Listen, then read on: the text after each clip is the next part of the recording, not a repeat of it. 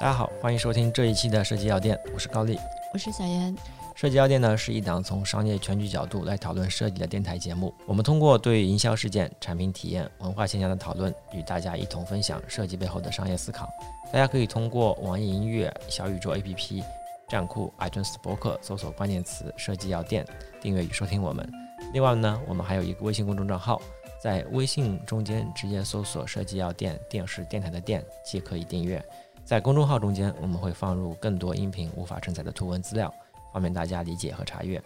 要找到本期节目的图文资料，直接在设计药店的公众号回复框中间输入一百零四就可以了。嗯，本期的是我们一个闲聊的一个话题啊，我们其实也是从我们呃身边看到的一些新闻，然后和大家一起来畅想一下，然后以后可能会有哪些可能。然后这次的主题还是会以。近期的呃 Win 十一的一个发布来切入的，呃，这个话题主要是会分为几方面，一方面可能也会跟大家聊一聊，呃，我们从 Win 十一就是基础介绍部分，它可能有哪些特性，不管是从视觉层面还是体验层面，去简单去做一个介绍。然后另外一盘呢，会呃和大家一起来聊一下它的一个核心功能，就是当我们的 Win 十一。我们的 Windows 啊开始接融到我们的安卓应用，就是我们的移动应用的时候，它会带来哪些化学层面，或者说体验感受，以及以后空间层面的一些可能的一个畅想，这个可能也是其中的一它内容。还有一个点，我们也会和大家聊聊。那我们通过 Win 十一这个口子，或者说这个现象，其实可以看到几个科技公司，不管是苹果啊、华为、呃、Nvidia。他们其实都是包括 Facebook，他们其实都是在同一个方向上面在进行一个大的一个计划。那这个计划到底是什么？以及这个方向下面对于我们以后的体验、生活或者说是沟通会有啥哪些影响？对于我们设计来说有哪些可能？这个可能主要是和大家聊聊这几个方面。好的，我们再说回 Win 十一啊，Win 十一其实是。呃，今年六月份的时候就出了一个测试版本，然后当时大家其实都已经能够看到它这次最大的一个更新，就是更加偏向于苹果了啊，跟以前的 Windows 这种比较板的感觉已经有了一个就是比较大的一个不同，这个可能是视觉层面第一印象就能感受到的。然后它在十月份的时候发布了一个正式版本，那个时候我也是在那个时候开始装了一下，呃，基本上和。新闻里面宣传的这些差不多，有几个点，比如说全新的 UI，我们的图形风格可能更像苹果了，以后也不用去装黑苹果了啊，它的那个菜单栏就是在中间的一个居中，然后感觉也是差不多的。然后另外一趴呢，就是关于它的体验，其实更加倾向于触摸的一个或者说移动的一个状态了，因为以前都是用鼠标去做一些精准的操作嘛，现在它其实把各个板块以及卡片这块其实是放大了，对于呃，移动或者平板的一个体验来说，Win 十一的这种触控感可能就会比以前的要好很多，嗯，还有一些比较细的，可能是比较偏向功能项的，比如说 HDR 的支持，啊，游游戏的优化之类的，嗯，这趴我都把它称之为叫做基础介绍部分。然后除了基础介绍部分之外，其实大家对于 Win 十一讨论最多的，可能还是基于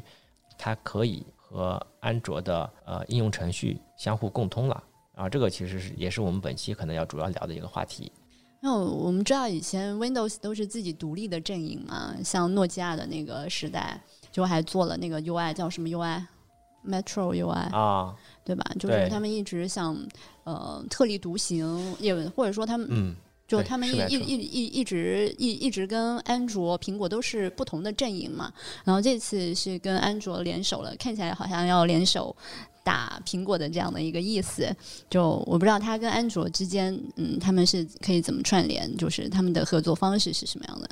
嗯，你说到 Metro，我我有点忘记了，它早期 Win 八时代是吧？好像是就是有那个磁贴的一个一个概念嘛，然后那个是它的一个设计的一个理念。当然，我们这次的合作其实主要是从它的软件层面和应用层面去去说的。呃，如果他自己要。硬说的话，他也可以说这个东西是 Metro 的一个更新啊，但是后来其实他都没有怎么去推这个 Metro 的这个概念了，所以呃，这个这个设计风格这一趴呢，我们可能就先先不讨论它，因为其实我感觉 Win 十开始就基本上没有没有太多提没有太多提这个概念了，因为当时其实更多的是跟 WinPhone 的那个时代去做个衔接，它是磁贴，然后在它的 Windows 微软的手机上面，它其实也是这个应用风格，可以提这个其实是比较通的。但后来我觉得它其实基本上放弃了。然后像你刚才说的第二个问题就是，呃，它是怎么实现的，是吧？嗯，跟安卓他们之间的合作的方式有哪些衔接点？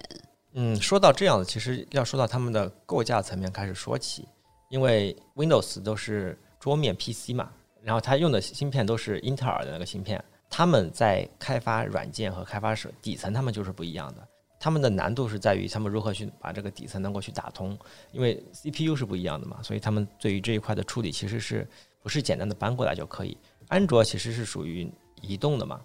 对，所以它可能用的更多的是像那种 ARM 构架的这个 CPU，所以他们两个其实是两个体系。呃，然后现在其实做的打通呢，是指基本上可以理解为它比一般市面上的一些，比如说我们 Windows 里面其实也可以跑一些安卓的模拟器嘛，但比那个支持可能要更加在底层一些，可能是系统级别的一些支持，呃，这样子去做的一个呃虚拟机啊这样的感觉。嗯，这个功能其实在正式版的时候刚出来的时候，它其实还是没有推出来，哪怕它是正式版，它还没有这个功能推出。在差不多正式版推出来之后半个月，哦，这个我没有仔细去研究啊。这个时候才开始出的一个测试版，然后它的这个跟安卓的打通其实是通过亚马逊的一个商城去去打通的，所以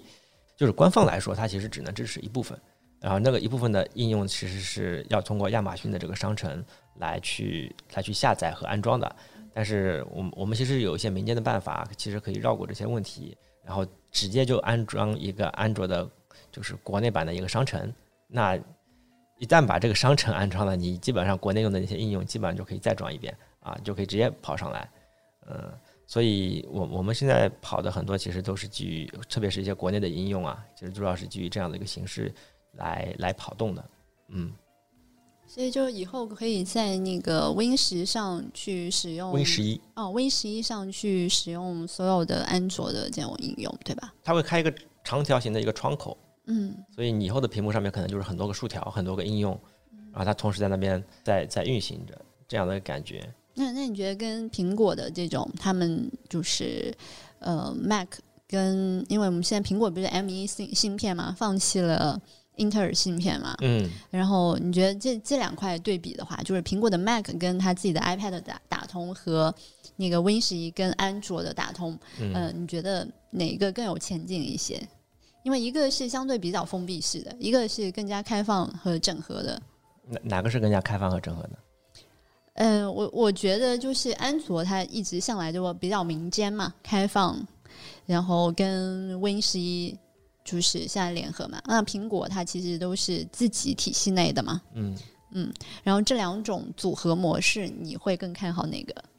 我感觉他们其实都是一个方向的，呃，都是在往。呃，就是打通的这一个方向去去做去做努力的，只是他们各自手里的牌不一样。对，他们基于他们手里有的牌，能做的可能就是就是这样啊。当然，从底层上来说，可能就是从芯片或者说这个级别上打通，可能会苹果可能会更加顺畅一点啊。或者说，因为 Windows 毕竟大家对它的定位是什么生产力嘛，或者桌面 PC 嘛，那这个它的移动化这个就很难，除非它以后出来一个。Windows 版本的手机或者 Windows 的平板，这个时候它才可能开始叫做尝试去做移动化的一个一个转型。那现在其实我理解的是，只是在桌面端上面去扩了一些移动的一些盘子。你可以理解为把以前大家在桌面端的一些人，也可以也也可以用一些移动的应用继续留存在它的这个体系里面。嗯，这个这个我认为方向是一致的，只是毕竟手里的有优势和牌，这个可能也不一样。啊，而且也也不能只比叫做芯片，因为微软其实也有很多的云计算啊，这个等等的去做这部分的支持，它他们可能，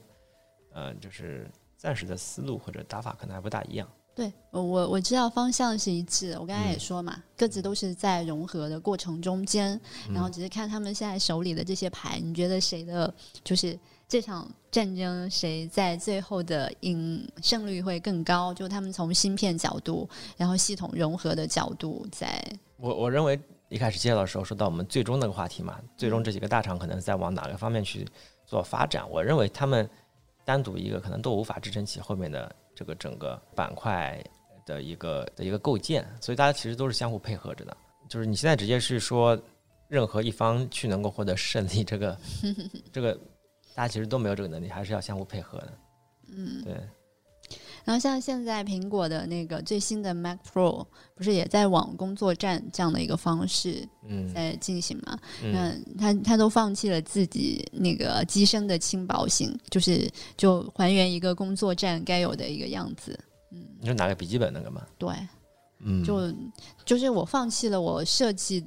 本身的那个 MacBook 的设计语言，我就是要打它的最硬硬核的这种系统操作和性能的实力。嗯嗯，我们已经有点偏题了，不过我们可以继续聊下去啊。就是你说到这个外形的部分，大家也会说苹果是比较腹黑的嘛，或者比较记仇的嘛。然后它那个早期那个设计，它就是有一篇文章说的是，以前的芯片是它用的，当时不兼容微英特尔的。那个时候都是就是现在最新推出来那一版厚厚方方的那个 MacBook Pro 那种造型，所以当他开始没有用到英特尔芯片的时候，他就又回到了以前的那个那个理念或者说是那个外观设计，其实也就说明了方向不同嘛，啊，就是他又回到了以前的那个方向。你不能说这个叫做为了工作站或者说为了性能怎么怎样，我认为它可能寓意层面更多一些，就是表示他又重新追寻到以前的这种。理念来了啊，这个性性能至上的理念吗？嗯，不管是它的美学或者它的产品的理念，然后这样子的一个，因为它是比较复合的一个东西，外形上面的改版或者说理念层面的不同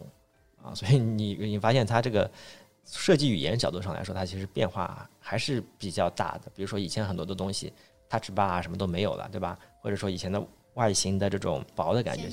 纤细的感觉，优雅嘛，这叫优雅嘛，反正都都已经是完全一个新的语言，所以，我我认为可能是叫做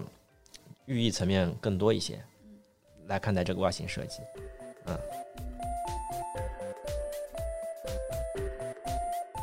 然后我们这个话题可以到时候再聊啊，再说回刚才那个话题，就是那个模拟器的话题。然后，因为毕竟我们还是做游戏啊，或者做设计的嘛，我们可能还会从这个角度跟大家再聊一聊。我我不知道大家有没有在 PC 上面去打手机游戏的场景，或者说是这样的体验。应该还蛮多的吧？但至少我们公司还是有很多人在 PC 上，因为毕竟操作性好一点嘛。嗯。是的，这也是本期就是基于从游戏的角度啊，我们如何去看待在 PC 上面我们可以去打手机、安卓应用或者说移动应用这些游戏的一个话题。这个可能会对我们有什么影响？那是不是这种情况下我们就不用装模拟器了，就直接下载 App 就可以在 PC 上直接打了？呃，对的，因为现在来说，我们比如说在 Windows 上面去安装某款游戏，你要下一个手机平台嘛，什么游戏大厅啊之类的。当然，它也会提供一些服务。它除了跑了一个模拟器之外，它其实还要做到那种键盘映射啊，要把你的这种指向指指带进去。微软的这个呢，叫做把底层的逻辑打通了，但是像键盘映射这种优化级别的这种操作，其实还没有做。或者说，以后做这部分的成本可能就比较简单了，或者来一个第三方的一个键键盘指带，可能你就你就可以完成这部分内容了。嗯，不过我们先就不谈，比如说。呃，简单对于一些模拟器公司来说，他们可能会有哪些影响？我们我们可能更多的从我们的这个产品的研发，或者说这个角度去看看这个对于呃我们游戏的研发，或者说我们游戏的呃发行部分可能带来哪些影响？就是我我可能会感觉几个点，第一个就是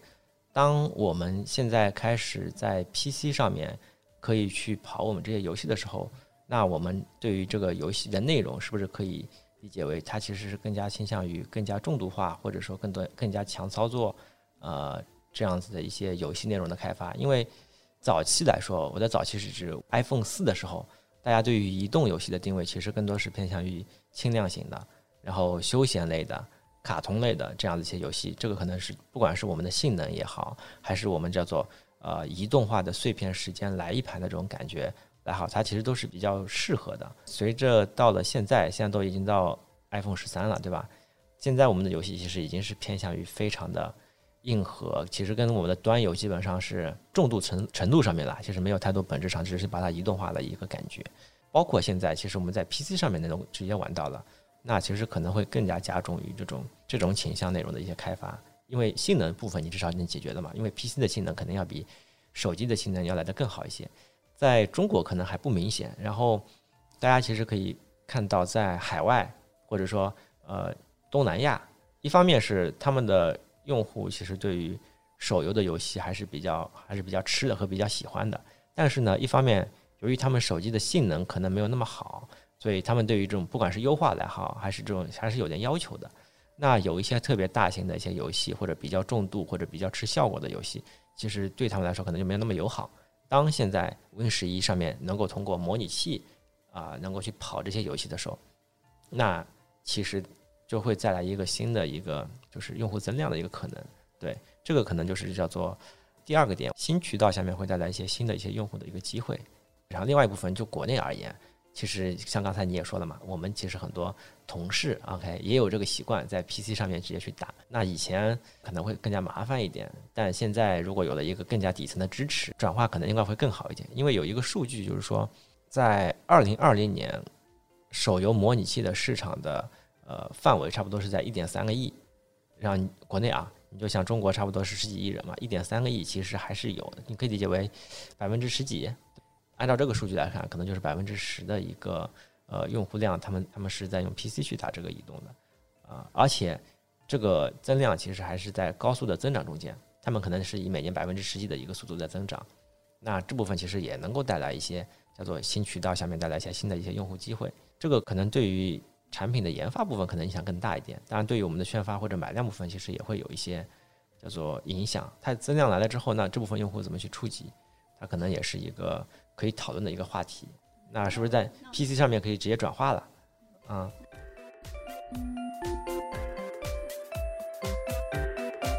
然后还有一个就是关于它的发行，呃，在发行能力部分可能也会有一些新的一些畅想。大家现在其实都非常了解苹果的商城，它显然是在 iOS 里面是一个比较重要的，就是发行的一个渠道嘛。它的榜单啊，或者说它的推荐，其实都是有很大影响力的。那如果说 Windows 现在其实是可以安装移动应用了。那微软的商城，不管是微软的商城还是亚马逊的这个这个商城啊，它是不是就也是一个有一定举足轻重的这个移动端的一个发行的一个渠道？如果以后我们的微软商城里面可以直接下到游戏，它的排行榜、它的推荐是不是也是一个呃这个流量的一个入口啊？也可以讨论一下。然后还有一点是，它其实现在毕竟是推广期嘛，它是做了很多的倾斜的，很多的应用类的 App 或者说产品。放到它的商城里面，其实是呃免抽成的。当然，游戏来说还是要抽百分之十二的一个抽成。微软商店啊，那对于苹果、Steam 之类抽百分之三十的这种平台来说，它还是有一定的这种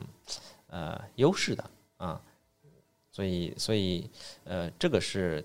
叫做第一点。当我们的 Windows 上面可以去呃下到一些安卓应用以后，它可能对于我们的游戏的发行可能会带来哪些改变的？第一点。这个只是表层现象级的，然后另外一个呢，我们其实可以把这个思路可以想的再野一点。微软它是有 Xbox，呃这样子的一些游戏化的一些产品的，那它是不是可以把 Xbox、PC，呃现在还有移动端的一些产品全部去打通，去做一个整包？因为苹果不是也有那个游戏什么什么会员嘛，它去做一个这个整包。微软其实也有，就是 Xbox Game Pass 这样的一个形式。就是最起码 Xbox 次时代跟 PS 五打的火热那个产品，它的推广其实是远落后于 PS 五的。但它有一个核心杀手锏是它的那个呃 XGP。你只要买了这个 XGP，那你就同时拥有了什么好几百款大作，对吧？你就不用一款款游戏一起去买了。那这个我可能就是说，唯一还能够吸引我去 Xbox 平台上面去去打一打的这一个点。那同样的，因为这个跟 PC 其实它是打通的，我不管在 Xbox 上面去打，我在 PC 上面去打，比如说《帝国时代五》，那它在主机上面可以，打个说打个比方说，主机上能够玩到，那 PC 上我也可以玩到，只要你买了一个这个会员，那以后是不是它也可以把这个移动端的产品包在 XGP 下面？那它其实就是有了一个，就是一下子就来了很大的一个量嘛，对吧？就是可以把那个或者移动产品也直接可以包进去。啊，然后加上它本来就有一个商城的概念，它是不是有点像一个 Tap Tap 的一个社区的一个形式？它是不是也可以把这些东西再运营起来？那它也是一种游戏发行畅想的一种可能。嗯，这个可能就是叫做当 Windows 下面可以去装一些安卓应用，然后基于游戏这个角度上面，在我们的研发啊，或者说是叫做呃买量或者说发行这些角度上面来看。我们可能会带来哪些的改变，或者说是机会？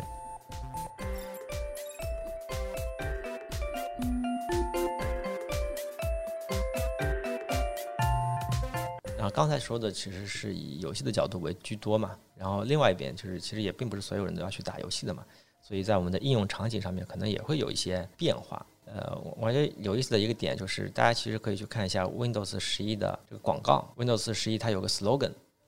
嗯，这个 slogan 叫做“让你所爱贴你更近”，也比较好理解吧。它其实已经接受了这个趋势，就是大家可能更多的时间是在移动化的一个状态。那让你这些所爱的 App 贴你更近，是不是你在 PC 上面也可以去呃去完成啊？这个可能就是他们呃这个 slogan 我自己解读出来的一些感觉啊。软件它其实叫做开始接受一些移动化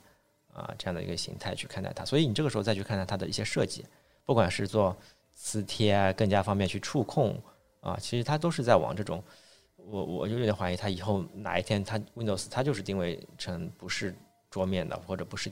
不是那个这个固定的啊，你在移动的时候其实也是可以比较顺手和方便的切入到现在我们使用的一些软件和 App 里面。啊，这个可能是它操作系统层面的一个趋势。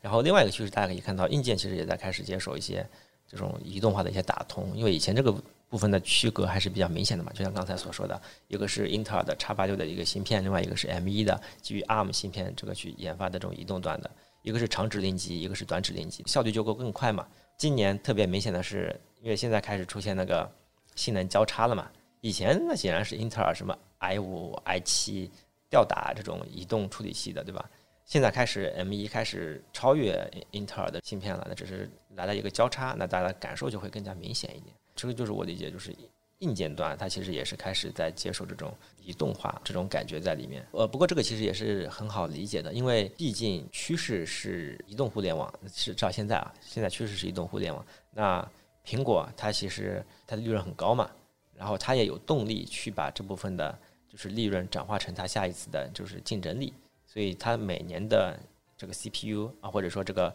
处理器的能力，其实都在以百分之二十或者更高的这个倍率在往上涨。那在这个时候回过头来看英特尔，英特尔，呃，我认为一方面呢，可能是由于他们的这种公司或者说管理啊，可能或者是方向层面出了一点小问题。另外一个大的趋势上面来说，桌面的这个利润可能是没有移动那么高。所以他们也没有那么多的利润去投入到那么高级别的研发里面，所以它慢慢的可能就不管是在工艺层面还是在这个构架层面，就开始慢慢有点落后了。所以他就一直说它挤牙膏嘛，超越的。我说这个还是有个大的方向在里面，导致了它的被超越。然后核心来说啊，移动互联网时代是下一个时代，桌面时代毕竟是上一个时代，他们可能是不是一个量级的。呃，这个就是从硬件的角度来说，在场景层面可能会有哪些变化。另外一个就是我们也可以从一些软件体验。上面可以去看到一些叫做多端互通的一个趋势。呃，现在其实能够看到越来越多的游戏可以在 Switch、PS 四、Xbox 上面都能够直接打通这个数据了。我认为这也是个趋势吧，就是以后当然现在可能只是叫做几个游戏机或者几个显示器、几个系统里面打通。那以后我们其实可以扩展到不管是我们的电视机、什么那个云云游戏啊，还是我们的车机啊，对吧？它其实这些东西其实都是可以被。呃，相互打通的，然后这个我认为可能叫做软件体验层面，它其实也是开始叫做相互通融了，也不会像是以前一样，一个呃桌面 PC，一个移动端啊，然后一一个一个怎么怎么平台，这个其实我觉得这是也是一个趋势，呃，这个就是说到就是我们下一个就是话题，也是基于 Win 十一所延展出来的，大家可以看到各个大厂其实都在做这方面的一个是融合，然后另外一个是可能是一个叫做万物互联的一个阶段。然后这里面其实也会包含两部分的内容吧，一部分可能是像，呃，我们所谓的物联网，然后另外一部分可能是，呃，也是近期比较火热的元宇宙的概念，一个是虚拟的，一个是物理的，啊，然后总体来说，它其实也是，嗯，叫做基于我们现在的硬件啊，或者说系统啊，啊，然后这些的一些支持吧。我再把刚才所说的几个。呃，硬件层面的一些知识可能再说一下，就是早期我们也说过五 G 嘛，五 G 这个事情当时可能还理解到，只是它是比较快，但现在其实方向已经是非常明显了，它其实就是做万物的低延迟的连接，这个东西再配上我们所说的呃物联网的一个主动的一个发掘，因为现在我我打个比方，特别明显的就是小米那套体验，小米那套他所说的 AIoT 啊，以前叫 IoT，现在叫 All in IoT。或者 AI IoT 这个这个概念上面去的，你就发现它显然是就是用的移动互联网的一个构架去做的第三个阶段的一个产品，呃，一开始配置起来可能没什么问题，但是当你的这个设备一旦重连、密码 WiFi 重置，以及它时不时的会掉线了之后，你就会感觉到这个体验和这个还是有点不行。所以，当我们的物理连接方式啊，或者说技术支持能够把这部分改进的时候，那其实它的优势就不在了，因为它现在核心优势在于它有一套自己的系统，它自己系统是封闭的。你只能在我这个生态里面去构建，但其实你看现在有一个叫做 Meta 标准，就是叫做苹果还有跟歌啊、什么亚马逊啊，他们把他们的一些智能设备，其实都在做如何能够以一个标准去做一个相互的共融和连接。然后这里面其实不单单是他们三家，下面好像有两百多家的这种家电厂商也好啊。还是什么厂商，他们其实都联合起来在做和认同和接受这个标准。那你在这个时候去看的话，一旦这个标准被确立，那其实就会直接带来下一波的这种的智能家居啊，或者说万物互联的这种新的体验。那它对于以前的小米的这个生态其实是比较比较颠覆性的啊。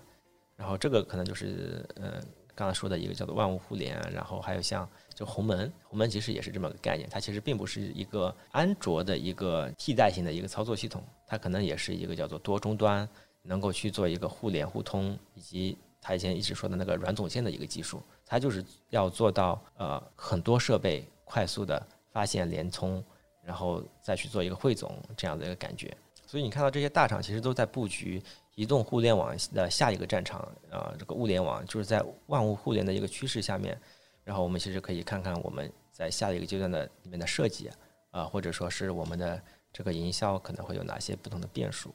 啊，这可能就是我们第三趴可能想要去聊的一个话题。我我这边插一个，记不记得嗯，瀑布普兰那个手计时器上面有两有几个磁贴那个东西？NFT 感应。对，好像它那个是不是 NFT 感应？不不叫 NFT，叫 NFC，NFC。NFT 是那个加密货币，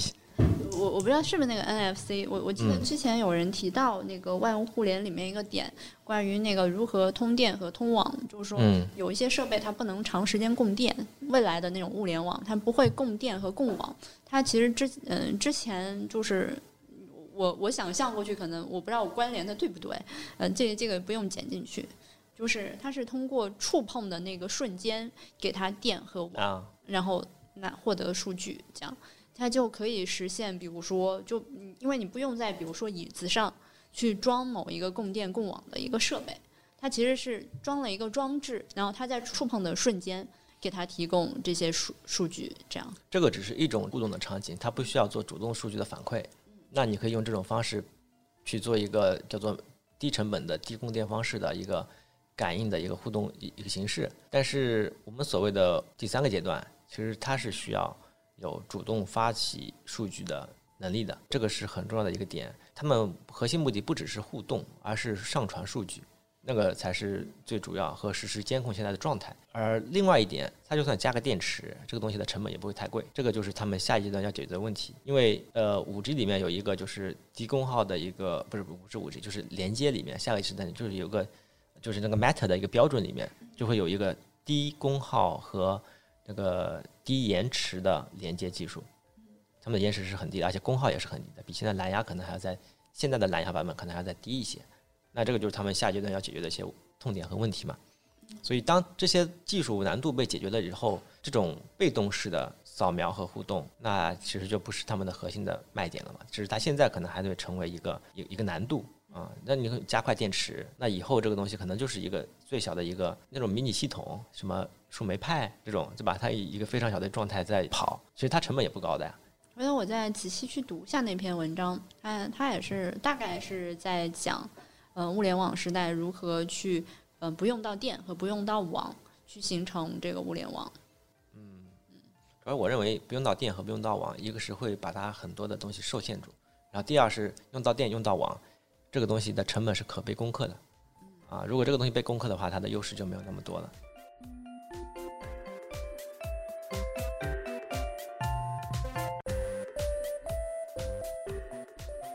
我们就顺这个话题吧，要不先说体验部分，有有几个概念，大家可以去呃研究和看一下。一个是那个呃，Facebook 前段时间不是也改名那个 Meta 嘛，就是什么呃元宇宙这样的概念，就是把所有东西都虚拟化。呃，另外一个呢，呃，微软的那个 MR 就那个 HoloLens 的一个一个眼镜，嗯，然后还有像呃 NVIDIA 的一个叫做 Omniverse 的一个平台，他们其实都在做这部分的叫做数字孪生，或或者说叫做把我们实物的这种三 D 放到我们虚拟世界里面的这种基础的技术构建啊。然后苹果也不用多说了，苹果在 AR 部分其实也跟那个 NVIDIA 其实有比较多的合作啊。他们希望的是在它所构建的这个 AR 环境里面，所有的物体它其实是有一些物理引擎的，不然的话你在现实环境里面放了一个模型放上去，它还飘在空中，就没有没有物理概念。这种其实 AR 环境下面也很假，所以他们其实都在这部分去做一些尝试。大家也可以看到，现在几个大厂针对于物联状态下，或者说在元宇宙这种感觉，这个这个呃一个虚拟构建的世界里面去构建了很多的工具呃和环境，这个可能也是下一个阶段最基础的生产力的部分的一个搭建。嗯然后正好我再说一下那个 o n i v e r s e 这个软件，它其实还挺有意思的，因为一方面是它可以做到用一套模型的标准去把我们现在的所有的不管是 3D 软件生产的这个东西能够去统一下来，就是一个格式。你可以理解为以前我们在 PS 里面可以打开 AI 的什么文件，它可能是个 EPS 的一个格式。OK，这在 AI 里面可以打开，在 PS 也可以打开，得到基础的这种数据。然后它其实也是有一个这样的格式，去把现在外面各种。3D 引擎生产出来的各种的模型都能够按照一定的叫做诠释的标准，去把它在它那个软件里面去做一个还原，基本能够载入进来。对，所以这个是一个基础的一个生产力。然后另外一个是，也正是由于了它这个统一的格式了之后，呃，让多人的 3D 协同操作变成了可能。以前大家可能都很习惯 UI 里面可能是 Figma，或者说在 Word 里面打字，你看到很多人在一起打。那三 D 软件里面，它其实也可以在它的这个里面，因为大家的软文件格式都是一样的，然后它又能够直接映射到它自己对应的这个三 D 软件里面，啊，你大家可以在这个里面实施，可以做到协同，啊，这个可能是也是能够比较快的去构建出这个基础世界的这种基础的基建部分的，它就要把这些模型全部还原进去嘛。然后还有一个点就是，它所做的这些模型，它其实是能够遵循一定的物理物理定律的，就是它是有重力加速度、呃物理引擎感觉的。它一个球能滚，这个其实就会把它这个事件的这种构建，其实会变得更加真实一点。所以这个就是，呃，在体验设计这一块，其实大家可以看到，呃，虚拟化或者说叫做万物互联了之后，呃，它的这种基础的基建部分其实已经开始搭的差不多了，或者说几个大厂它其实都有布局。呃，另外一个话题是，也是基于叫做万物互联，或者说所有物体虚拟化了之后，呃，在营销层面可能会带来哪些变化？这个时候大家其实可以回忆一下，在早期最以前，最以前是指在传统的媒体广告或者电视广告那个时代，就是以前我们一直所说的中心化传播嘛。你可能在央视上面打一个这个标王，或者说打一个广告，OK，你就能够俘获所有的用户，或者说大部分的用户都能够触及到。那这个是非常早期我们所说的中心化的传播，那后来开始有了，呃，什么 PC 互联网，有点去中心化的这个意思在里面。像我们所说的以前的几大媒体，它就开始衰落了啊，然后什么报纸、杂志啊，或者说呃电视啊，可能都看的人是很少了。然后到了移动时代，基本上它已经做到了一个就是分布式的一个感觉啊，大家这可以看到的是一个趋势。那那以后会怎么办呢？就是以后我们的营销可能会怎么办？现在其实你可以看到。呃，现在的营销可能还是要叫做双微一抖这样的一个形式，在现在的这个移动互联网的形式上面再去做跑，再去做宣发。我们一直还会纠结一些问题，就比如说，我们到底是以数据导向为主呢，还是说是以这个品牌概念理念这个角度去看待我们这部分的一个营销呢？如如果你从这个角度在思考这个问题的话，那你就要看这个趋势是怎么样的，因为这个趋势其实是在不断的数据化的一个过程。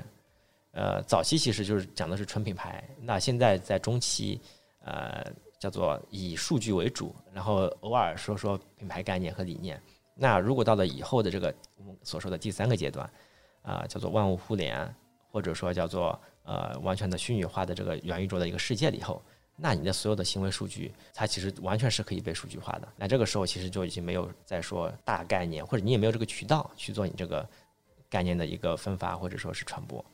对，所以呃，这个也可以畅想到的是，以后的营销它可能叫做万物皆为媒体，然后万物皆可营销，就是你可能旁边都是传感器，或者说就是一个小一个小的窗口，你可能就直接针对于这个场景或者这个功能卖点，可能在进行一些呃互动啊，或者是怎样子，这个可能是一方面。然后另外一方面是，由于刚才也说了，所有东西其实都是可以被连接的，它是可以被上传数据的。你的所有的行为数据，呃，我们不说个人的隐私这一趴，我们就说所有的生产，包括我们的工厂，它的订单，它其实也是可以被统一和集中管理化的。我们的所有的生产是可以被连接起来，有一个中央的一个分配。OK，现在的订单是多少？然后现在我们只要跑开动我们百分之六十的产能啊，比如说我们一个村的这个所有的机械啊，都可以连接起来啊，然后然后去做一个生产。然后管理者其实也是可以去远程去管理，他都不需要在那个地方，他可能是通过一些不管是二维码或者说是一些呃远程的一些后台，就能够监控到这个机器的一个生产的状态是什么。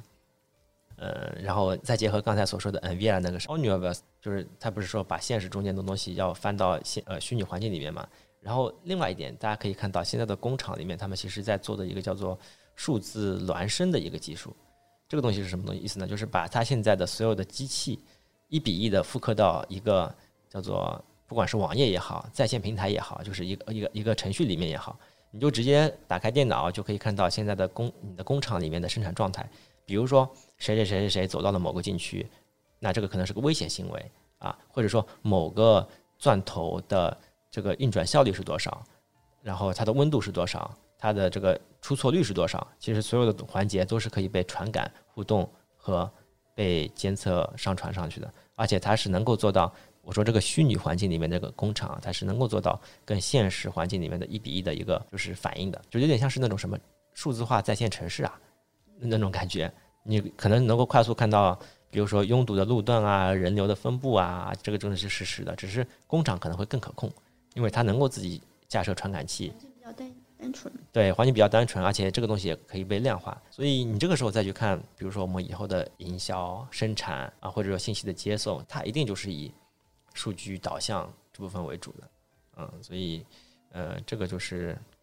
叫做基于第三个时代下面啊。万物互联这个时代下面的一些营销的一些呃畅想和方向的可能，